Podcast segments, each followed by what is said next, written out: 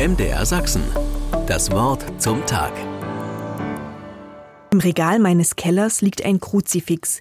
Es stammt von meinen Großeltern. Dem Jesus fehlt ein Bein. So schreibt eine Frau auf der Ratgeberseite einer Wochenzeitung. Sie fragt, wohin mit dem Kreuz? Wenn es sich nicht um ein Kruzifix handeln würde, hätte ich es längst entsorgt. Wohin mit dem Kreuz? Was würden Sie empfehlen? Vielleicht besitzen Sie auch etwas, das Sie an Großmutter oder Großvater erinnert.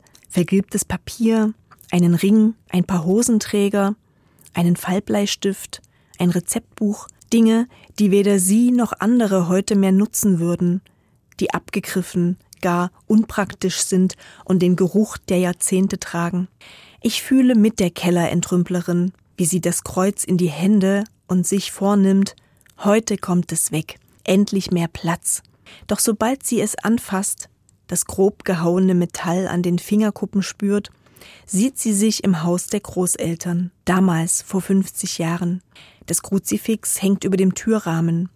Drinnen steht die Oma, wenn sie kam. Wie schön, dass du da bist, meine Kleine. Und dann schließt sie die Enkelin in die Arme, und mit der Wärme der Großmutter saugt es auch den Duft der gestärkten Schürze und des frisch gebackenen Pflaumenkuchens ein. Später dann das gemeinsame Tischgebet. Und dieser Spruch, den die Großmutter so oft brachte, es ist schon ein Kreuz. Und dann seufzte sie.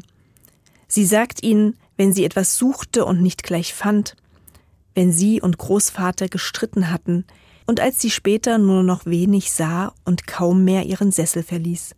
All diese Erinnerungen durchströmen die Entrümplerin, wenn sie das Kruzifix in den Händen hält. Es ist schon ein Kreuz. Sie lächelt, als sie auf den einbeinigen Jesus schaut.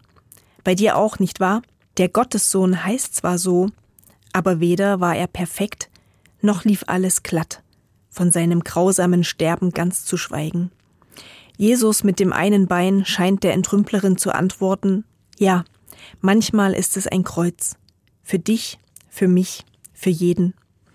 Doch er hat das Kreuz überstanden, auch die Großeltern, Irgendwann ist jeder der beiden in Frieden von der Welt geschieden. Das macht auch der Entrümplerin Hoffnung.